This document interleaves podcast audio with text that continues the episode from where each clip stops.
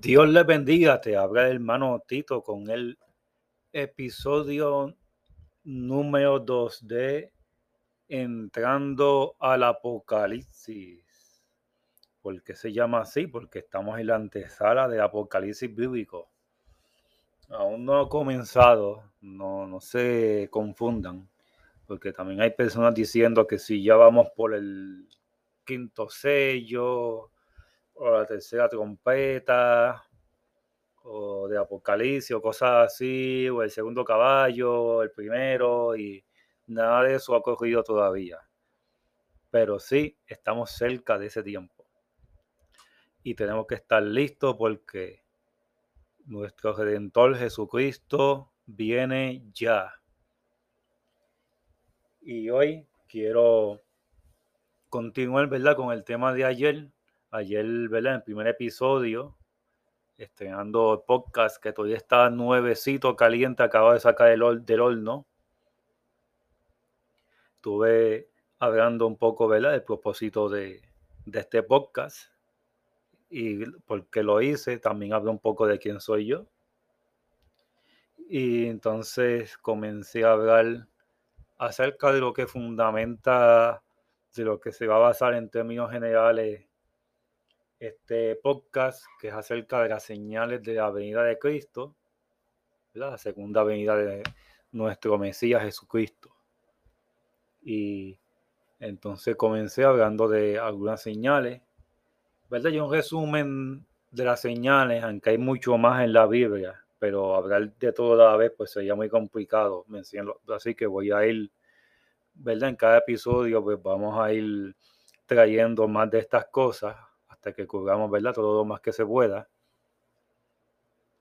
Y estamos hablando de Mateo capítulo 24, en específico de los versículos 3 al 8, donde Jesús le estaba explicando a sus discípulos cuáles serían las señales de la segunda venida de Cristo y del fin de la era humana, ¿verdad? Y con fin de la era humana no es que la humanidad va a dejar de existir, sino se refiere más bien al gobierno humano, porque el gobierno humano tiene fecha de expiración y va a haber un día en que va a llegar el Mesías y él va a gobernar el mundo. Así que vamos continuando, ¿verdad? En donde me quedé porque estaba hablando acerca de la situación de la amenaza de Rusia versus Ucrania, que está amenazando con invadir a Ucrania. Tengo información nueva que compartir. De hecho, el, asunto está tan caliente que, que cada dos o tres horas hay alguna información nueva que, que compartir. Hoy, entonces, yo lo que voy a hacer es que cada vez que hago un episodio les voy a dar un resumen de, de lo que yo considero que es más relevante. Cada noticia y cada cosa que yo discuta eh, siempre va a ser escogida en base a que tiene relación con alguna de las señales de la segunda venida de Cristo, el principio de Apocalipsis, la profecía bíblica en general. Por eso si me oyen hablando que estoy discutiendo alguna noticia y no les suena como quizá muy bíblica que digamos en el momento, les aseguro que tiene una relación y claro, voy a explicar por qué se relaciona. Así que, ¿verdad? Continuamos, vamos a leer de nuevo esos versículos para entonces continuar en donde me quedé ayer. Eh, ¿Verdad? Son tantas señales, pero me voy a concentrar en una a la vez, según sea posible. Así que leemos en Mateo capítulo 24, del 3 al 8,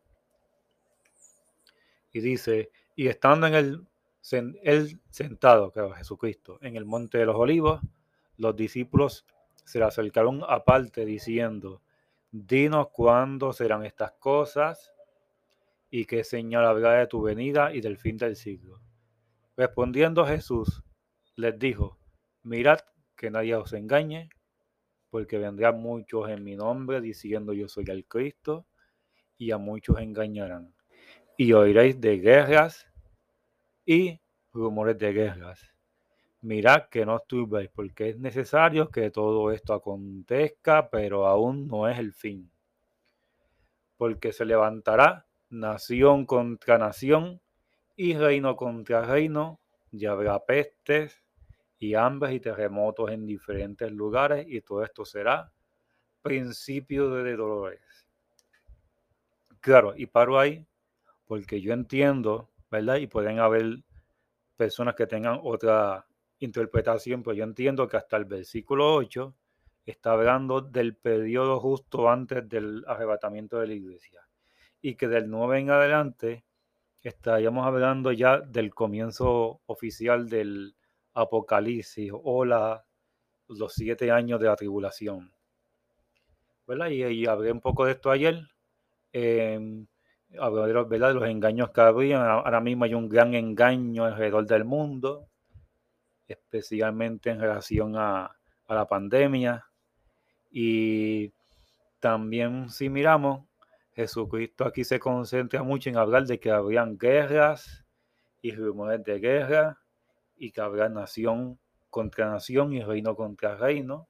Las pestes, ¿verdad? Son la, la pandemia, cosas así, ¿verdad? Enfermedades que van a surgir. Así que podemos esperar que vengan otras enfermedades aparte de, la que está de moda en este momento. ¿Verdad? Y hay terremotos, todo, hambre, todo eso se está viendo al mismo tiempo. Y la clave que le da el timing a esto para yo decir que esto es justo antes del comienzo de la tribulación o justo antes de también de la el arrebatamiento de la iglesia es que él dice en el versículo 8, y todo esto será principio de dolores. O sea que esto es como una introducción, como un calentamiento para lo, cuando venga la parte fuerte, que va a ser los dolores verdaderos, ¿verdad? Y si leen del versículo 9 en adelante, van a ver los dolores que habrán ahí, que dicen que los entregarán a tribulación, os matarán, ¿verdad? Y tantas cosas que van a, a mencionarse ahí. Pero vamos por parte, porque la idea es que yo quiero que todo el mundo pueda entender claramente la profecía bíblica, ya que tiende a ser complicada para en cuestión de la interpretación de ella. Así que nos estamos concentrando ayer y hoy específicamente en esa parte que hace énfasis acerca de guerra y rumores de guerra. Y tenemos pues el, la situación ahora mismo que está ocurriendo que Rusia ya tiene alrededor de 127 mil soldados rodeando la frontera oriental de Ucrania. Tiene cientos de tanques tiene, eh, también en el área, tiene eh, baterías de misiles, vehículos blindados, artillería, también tiene una fuerza naval que está en el mar. Eso, déjame verificar, el, si no me equivoco, eso se llama así, el Mar Negro. Está el Mar Negro, está el Mar Mediterráneo, pero el mar que tiene acceso directo a Ucrania es el Mar Negro. Y pues están por ahí en esa área. Eh, no he verificado, ¿verdad? La, localización exacta de la, de la flota rusa, pero están, creo que tienen fuerza naval en, esa área.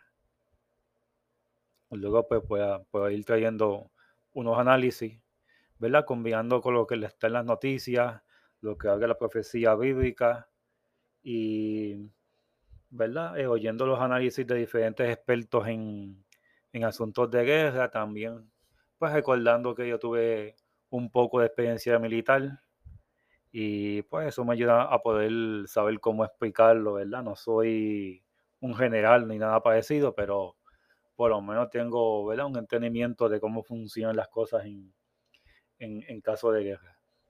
Eh, entonces, pues quiero transmitirles a ustedes. Entonces, estamos hablando, ¿verdad? Del caso de, de esta posible invasión.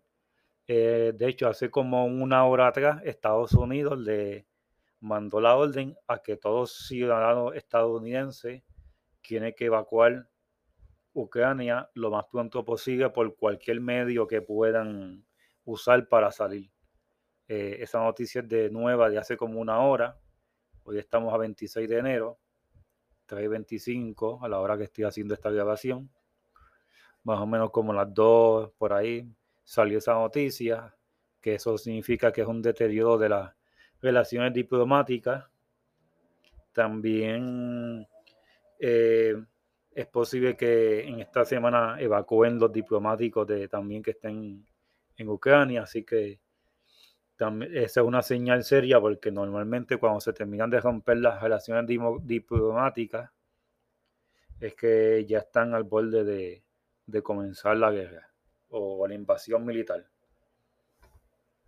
Entonces, esto preocupa porque si entrara a su peor consecuencia y se metía Estados Unidos a enviar tropas y la OTAN, eh, pudiera desencadenar incluso en un, intercambio nuclear.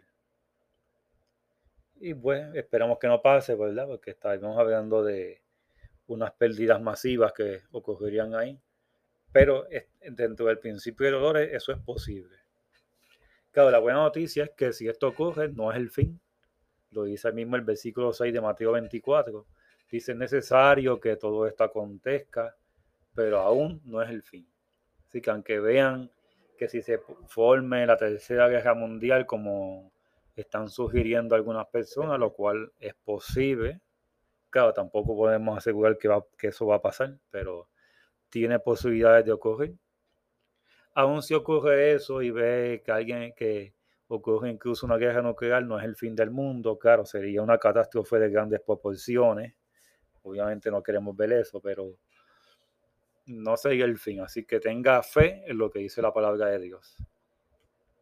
Entonces, eh, les voy a decir lo que yo opino en base a lo que yo he aprendido durante los años en cuestión de a cómo se mueven los ejércitos, los países, cuando un país quiere conquistar a otro, cuando hay una fuerza militar amenazando, eh, cosas que son de estrategia que he estado estudiando, ¿verdad? Ciertos libros que, a mí me gustaba estudiar en relación a la estrategia militar, que, ¿verdad? Los conocí porque fui soldado y, entonces pues eso me, dio interés por aprender.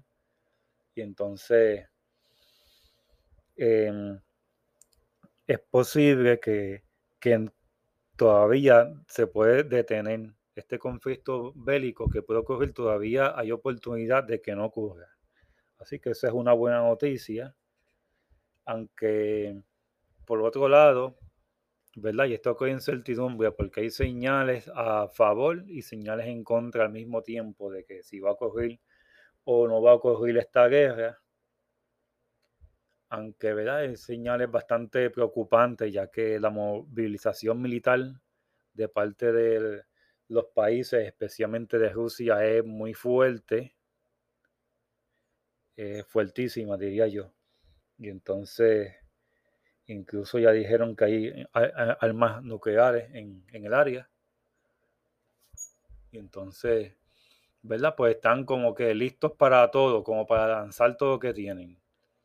Pero existe la posibilidad, y esto es algo que, ¿verdad? Esta es una conjetura mía, basado este en mi propio análisis, y lo voy a compartir.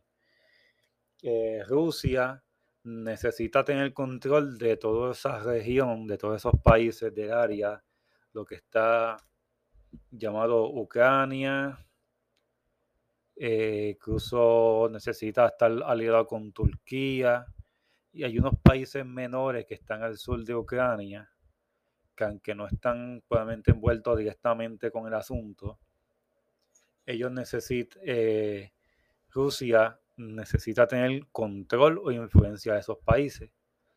Y esto es bíblico. Yo les le voy a adelantar que basado en la profecía bíblica, Rusia va a tener éxito en lo que va a hacer. Eso se lo puedo adelantar. Y que Rusia va a ganar control de Ucrania y más adelante de otras tierras más en la región de, en, la parte sur de Europa que está más cerca del Medio Oriente. ¿Por qué yo pienso que, que bíblicamente van a tener éxito? Porque en la Biblia hay una profecía que algunos la, quizá la conocen, que se llama la guerra de Gog y Magog. Gog y Magog, les voy a decir dónde se encuentra eso en la Biblia.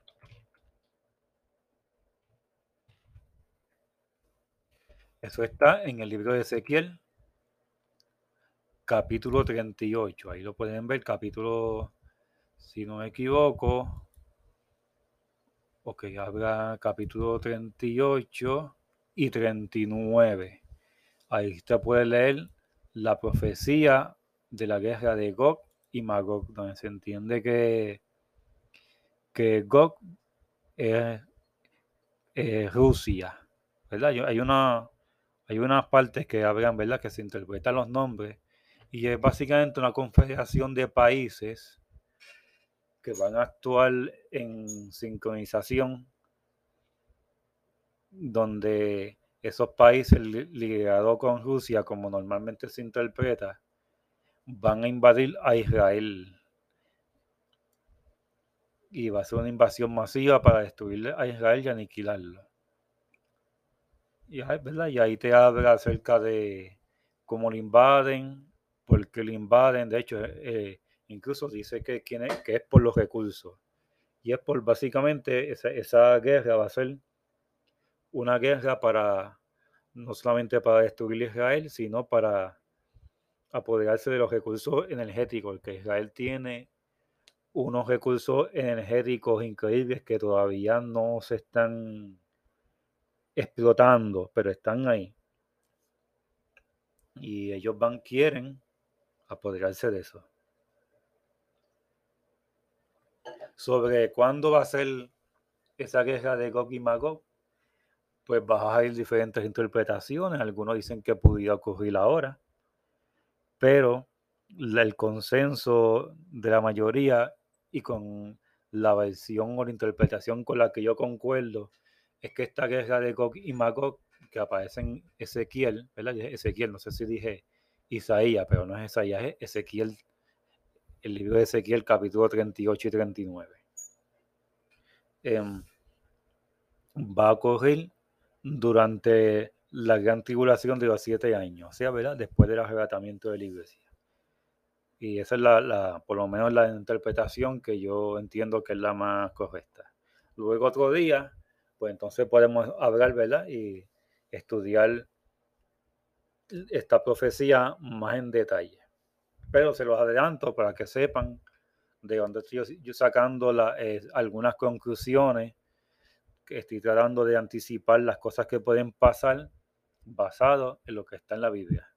Y la Biblia hasta ahora pues nunca ha fallado, así que confianza 100%. Entonces, pues tenemos esa profecía ahí y basada en eso, pues yo entiendo que Rusia va a tener éxito en, en tomar control del área. Lo que no podemos decir con precisión es exactamente cómo es que lo va a hacer. Si lo va a hacer porque hizo guerra y viene y esas tropas que tiene ahí las lanza, invade y a fuerza de tiro limpio y de, bomba se apodera del país. Eso es una posibilidad. Y también hay otra posibilidad que es la que yo creo que es más, más probable de que ocurra y es que Rusia está usando esas fuerzas, aunque, claro, si las está enviando, tiene que estar dispuesto a usarlas. Pero yo pienso, claro, y Rusia, nadie ha oído a, nadie que diga esto, pero esta es mi idea. Esto es lo que yo haría si yo fuera el presidente de Rusia, Vladimir Putin. Yo enviaría toda esta, esta fuerza, así como lo está haciendo ahora, para pero la usaría más bien como para intimidar, ¿verdad? Para intimidar a Ucrania, intimidar a Europa, Estados Unidos, ¿verdad? Ese tipo de cosas. Eh, ¿Verdad? Como enseñarte, mira, mis músculos son más grandes que tus músculos y mi, y mi garrote es más grande que el tuyo y te puedo pulverizar en cualquier momento porque soy más fuerte que tú, ese tipo de intimidación. Y estoy listo para usar la violencia si no sé lo que yo te digo. Y entonces, pues, estoy seguro de que, aparte de la fuerza militar, ahora mismo dentro de Ucrania tienen que haber fuerzas que estén operando a favor de Rusia para tratar de tomar el control del gobierno de Ucrania desde adentro, que pudiera ser por medio de intimidación, por medio de extorsión, soborno, eh, ¿verdad? Todo tipo de métodos, ¿verdad? Que digamos que son métodos eh, turbios, ¿verdad? Tramposos, eh, sin ética, pero, ¿verdad? Pensando en, en quizá cómo lo harían si están dispuestos a empezar una guerra a gran escala, pues están dispuestos a hacer otras cosas también. Así que obviamente pues ellos recurrirían a cualquier método que les funcione. Guerrillas, insurgentes, eh, sabotaje. Y lo que yo pienso que puede pasar, que en lugar de, de que explote una guerra a gran escala, ellos desde adentro, ¿verdad? Bien como sus mensajeros de destrucción a negociar con el gobierno o quizá intimidar, extorsionar, sobornar, todo ese tipo de cosas a el que sea que esté en el gobierno ahí de, de Ucrania para decirle conviértete a mi gobierno, o sea, sométete a Rusia o si no, o quizás renuncia para yo poner a este candidato para que gobierne en vez de ustedes. Y lo que podría pasar es que Rusia tenga ya listo unos funcionarios para que sean, digamos, el próximo gobierno de, de Ucrania. Claro, seguramente pues van a ser ucranianos que se presten para eso. Pero que esos ucranianos candidatos a gobernación ¿verdad? Presidente, etcétera, primer ministro, estén, sean 100% fieles a, lo que diga Rusia. Y entonces Rusia los pone, hace que lo obliga a renunciar. De hecho, ya eso ocurrió hace unos años. Eh, obligaron a renunciar a, un presidente de precisamente en Ucrania y pusieron a otro, pero eso quedó pues que aún así Rusia no se apoderó de, del país completo, sino que solamente hay una parte de Ucrania donde, donde tienen control y el resto pues es básicamente libre, eh, europeo, ¿verdad? Otras personas y otras etnias. Pues lo que yo visualizo es que ese, esa máquina de guerra está para intimidar, como decir, renuncia o, o júrame lealtad total a Rusia para que hagas todo lo que yo te mandé a hacer o te destruimos el país. Y entonces, ¿verdad? Ellos podrían terminar sometiendo sobre que sea quizás eso o la destrucción. Y entonces lo que pasaría es que Rusia instalaría un, lo que se llama un gobierno títere, ¿verdad? un gobierno, ¿verdad? Lo que llaman un puppet government, que es un gobierno que aunque son, ¿verdad?, de ese país, pero en realidad que lo, está 100% controlado por, eh, por Rusia. y eso no es la primera vez que se hace. Han habido ciertos conflictos y guerras, etcétera, donde mm, han habido cambios de gobierno y entonces se instala lo que se llama, ¿verdad? Un gobierno títere, donde el titiritero fue el que ganó la guerra o o el que ganó intimidando al otro. Y entonces, a través de, de, esa persona, pues gobiernan. Y, las, y eso les permite hacerlo de una forma discreta, semi-encubierta. Por ejemplo, cuando Estados Unidos invadió Irak y en la guerra del... ¿Verdad? Estuvo, estuvo la guerra del 91 y y la guerra del 2004, cuando empezó, yo estuve allí en el 2005, pues, eh, ¿verdad? Eh, agarraron a Saddam Hussein, ¿verdad? Y lo ejecutaron y todo eso, y pusieron un gobernante iraquí, pero ese gobernante era puesto por Estados Unidos, que era básicamente un gobierno títere, ¿verdad? Que iba a ser la, la voluntad de Estados Unidos y de los intereses que, ¿verdad? De, que, la coalición, etcétera. Ya después eso quizá ha cambiado un poco, pero al principio eso fue lo que ocurrió. Y eso es posible que sea lo que ocurre aquí también en, en Ucrania. Y yo creo que yo doy más posibilidad a eso, a que actualmente ocurre una guerra eh, mundial, ¿verdad? Que se está hablando ya mucho de que puede ocurrir una guerra mundial a gran escala. Claro, esto es una conjetura mía, no, no puedo decir que va a ocurrir de esta manera. Lo que sí sé es que Rusia va a tener éxito de una forma o de otra. En, si va a ser a través de una guerra a, a todo fuerte, ¿verdad? Catastrófica, o si va a ser con este segundo método que yo expliqué.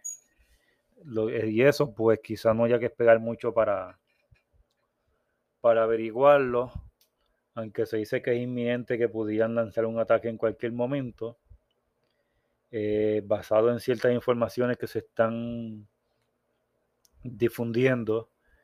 Es posible que yo diga que ellos tardarían por lo menos un mes en lanzar un ataque. Eh, porque aparentemente Rusia tiene algo coordinado con, con el pueblo chino, con el país de China, que son aliados, y parece que por alguna razón van a esperar a que terminen las Olimpiadas en China, que van a empezar en, en febrero, y entonces terminan cerca del día 20, y es posible que entonces de la última semana de febrero en adelante, si fuera a haber una guerra, ahí que se haya lanzado el ataque. Claro, eso es más o menos lo que se piensa, nada de eso está escrito en piedra. Puede pasar antes, puede pasar después, pero siempre hay que hablar de posibilidades para tratar de anticipar lo más que se pueda. Dentro de eso, recuerda que usted debe estar preparado, Hay todo tipo de preparativos que usted debe hacer en la casa, porque si ocurre, puede ocurrir un caso económico, lo cual es consistente con el gran reseteo del nuevo orden mundial, que es el gobierno de Anticristo, que ya se está instalando, aunque Anticristo aún no ha aparecido, pero cuando venga el Anticristo, el gobierno que él va a regir tiene que estar ya funcionando, porque él va a tener todo tiempo, poco tiempo, y pues todo tiene que estar listo para que él toque el piso corriendo, y van a pasar las cosas rápidamente. Así que Claro, esto otro tema. Hay que hablar también del gran reseteo del nuevo orden mundial y el reino del anticristo, que eso está ya en, instalándose en este momento. Ahí les dejé más o menos bueno, un resumen estratégico de, de lo que está pasando allí. Y poco a poco vamos añadiendo más detalles, ya que hay demasiada información para compartir. No quiero tomar demasiado tiempo en ¿verdad? Por cada episodio. Eh, mañana o en la semana, pues voy a continuar con otro episodio, así que estén pendientes. En cada episodio va a haber una actualización de, de qué es lo que está pasando y cuáles son las noticias más recientes y qué cosas tiene la mayor probabilidad de suceder. Así que ahí tienen un adelanto del, del futuro, ¿verdad? Un pronóstico basado en lo que está escrito y basado en, lo que haya sentido hacer si uno fuera, ¿verdad? Una de estas personas eh, que están haciendo estas cosas terribles. Así que continuaremos. Eh, ya tengo activo el canal de Telegram. Voy a usar como preferencia para comunicarme la plataforma de Telegram, que la puede bajar gratis en su teléfono inteligente. Y busque el canal llamado Entrando al Apocalipsis, así mismo se llama. Entrando al Apocalipsis en Telegram. Y ahí va a haber actualizaciones, incluso se va a poder comunicar conmigo si desea, ¿verdad? Hacer preguntas, comentarios, etcétera. Así que hasta aquí. Y le damos gracias al Señor por este día más. Al Señor, te damos gracias por tus bendiciones. Gracias por la salvación. Gracias por la sabiduría. Te ruego que nos, dejes, que nos prepares para todo lo que ha de venir y que sobre todo estemos listos para el encuentro contigo. Te damos gracias Padre Santo en el nombre de Jesús. Amén. Y continuaremos mañana.